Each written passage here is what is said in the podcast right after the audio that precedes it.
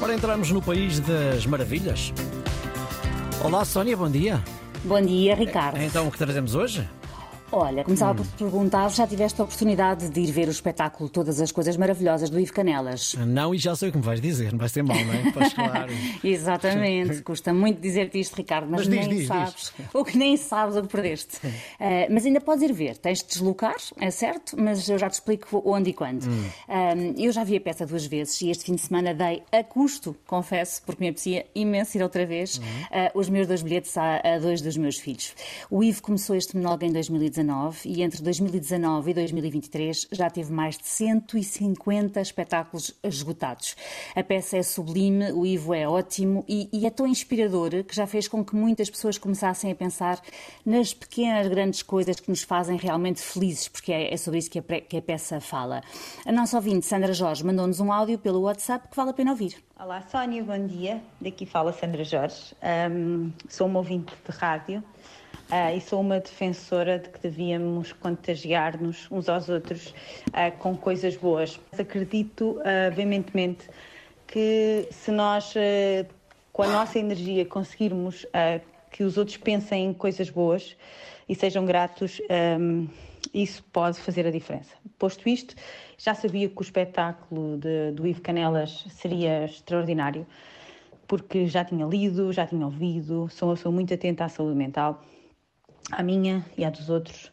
Sou muito preocupada com os pormenores dos outros, que nos eh, deviam obrigar a estarmos todos muito mais atentos àqueles que nos rodeiam.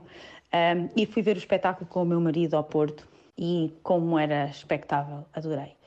Ah, saí de lá tão impactada com as coisas maravilhosas, ahm, com as coisas maravilhosas das várias fases das nossas vidas, ah, que lancei um desafio a uns amigos. Então mandei uma mensagem de voz a enquadrar a minha loucura do dia e a perguntar e a pedir aos meus amigos que me enviassem uma lista de 10 coisas maravilhosas das suas vidas. Enquadrei com o espetáculo do Ivo, com as motivações do Ivo, ah, com as várias fases que as nossas vidas passam e com as coisas maravilhosas de cada uma dessas fases.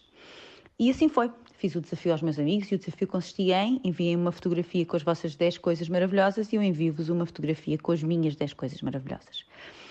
Ah, recebi mensagens dos meus amigos maravilhosas.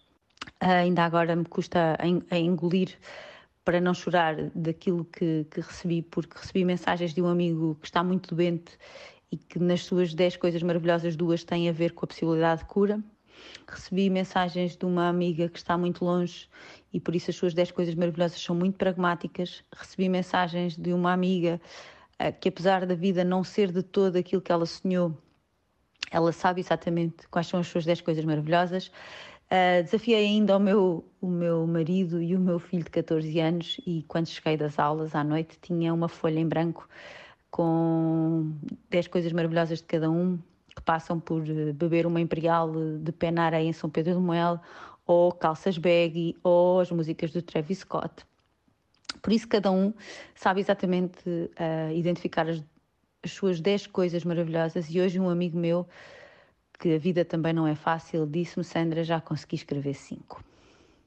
E pensei que tinha que partilhar contigo este, este contágio de, de, de coisas maravilhosas. Eu, neste momento, basta ir à minha, à minha galeria de imagens e tenho imensas coisas maravilhosas para, para, para, para poder desfrutar do momento.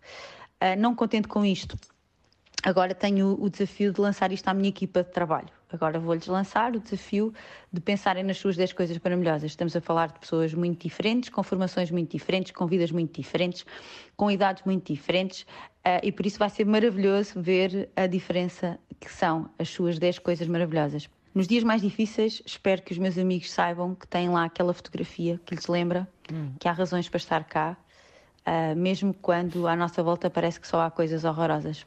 Eu acredito muito em coisas maravilhosas. E por isso, parabéns pelo teu programa, Sónia. Um beijinho.